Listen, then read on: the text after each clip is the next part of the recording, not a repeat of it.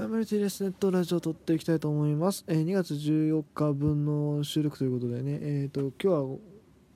日は遅くなりましたし、まあでも大体ね、皆さん翌日の朝とかに聞いてると思うんで、別に僕はあんまり気にせず撮ってるんですけどね。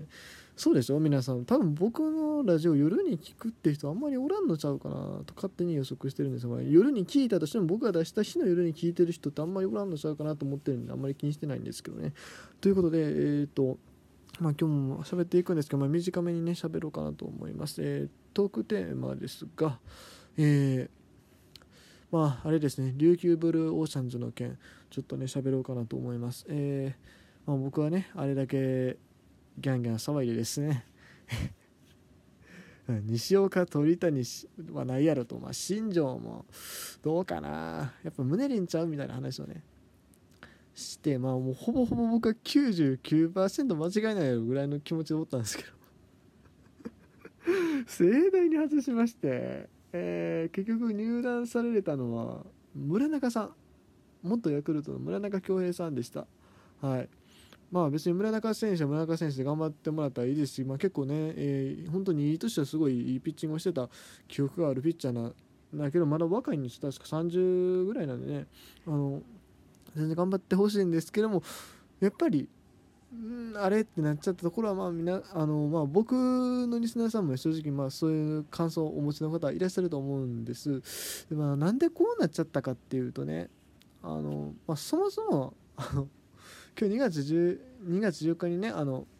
沖縄県庁わざわざ沖縄県庁で記者会見をやるっていうのは別に選手のね獲得云々に関わらず前から決まったことなんですよ多分。多分ね。多分ですよ。推測ですよ。あくまでも。推測ですけど多分そのこと自体は前から決まってたんです。というのも実は今日入団会見プラスアルファもう一個重要な発表が球団の方がされてましてそれは何かっていうとその沖縄のケーブルテレビの方でその琉球ブルーオーシャンの試合を全試合配信しますよと放送しますよという、えのがですね、えー発表されたまあその契約締結の話はもともとだからその1本だけで沖縄県庁で記者会見をする予定やったんじゃないかなと僕は思うんです。うん、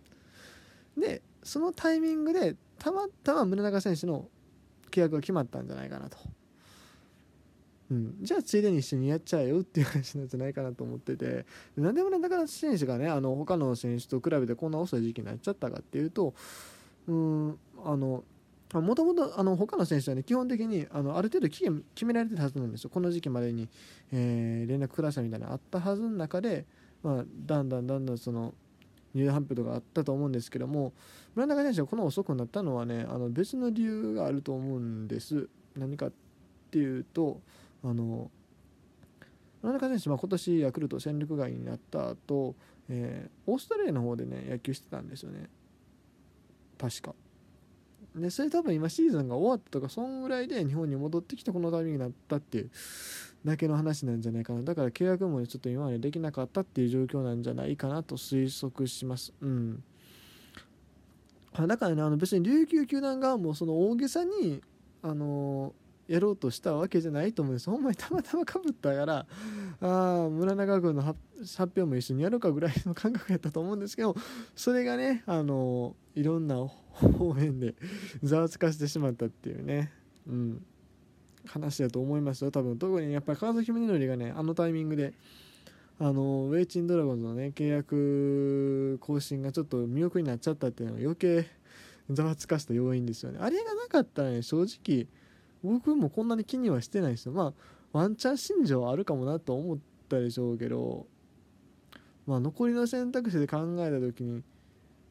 うんまあささすが村中さんまでね目が届いたかどうかっていうとないと思うんですけどもまあなんだろう。全然関係関係ないというかそんな大物じゃない人が行くんちゃうかなって思ってた可能性は結構あると思うんですただねムネリンのねタイミングがほんまにもう ズバリすぎてねほんまにもう。ちょっと確かに早いんですよね。うん。ムネリンにしたら。ほんまにだって1週間ぐらい前にあのウェイチンの契約は無理ですっていう話が出たばっかりやったんでそれ考えたら確かに早いっていうのは早かったんですけどね。うん。川崎選手の方は、えーん多分ねあのままウェイチに残ると思うんですよね、うん、台湾の球団にね。一応なんだ球団代表かなんかがもう一回ムネリンとお話しするみたいな話にはなってあるらしいのでてかまあ球団がそういうこう指名してるのでまあ多分そうなるんじゃないんですかねと僕は思ってますがはい。でまあ沖縄球団の方に話を戻すとあの球団でも結構ねあのスポンサーはそこそこついてるみたいなんでね。年俸がね結構高いんです。よ240万とかいるらしくて。そう。あのほんまにプロプロっていうか NPB への参入をちゃんと考えてるんやなっていうのが伝わってきますよね。うん。個人的な意見としては国とかそういうこと取っ払って考えるんやったらあの CPBL 台湾のリーグに入った方が、ね、話早いと思うんですけどもあっちも5球団しかないから今。1個入ったらちょうどええ感じになるんちゃうかなと思うんですけどまあでも一応 NPB 目指すっていうことをやるしまあもちろんちょっとやっぱりそうなるとね台湾の方と組むとなるとまあなんだ国の関係になってきて、まあ、まだ面倒なことになるんで実際難しいんでしょうけどうん。まあでもほんまに結構スポンサーも大きいとこついてるしちなみにね今年実は北海道でもね新しい独立リーグができるんですまあ北海道でもっていうとおかしいわな。えっ、ー、と琉球の方は独立球団っていうだけででえーそう。北海道は完全に新しいリーグを作るらしいんです。ただそっちの方はねなんかよう分からんのです正直見てて僕も。なんかあんまり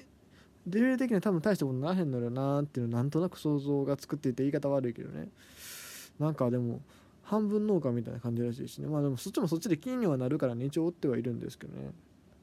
一応ねなんだろう関西の独立リーグとちょっとパートナーシップみたいなの結んでそっちはやるっていう風に聞いてます。うん。ちなみにだから琉球は、えっと、ソフトバンクとかあソフトバンク3軍とかそういうところと主にやるっていうふうに聞いてますね。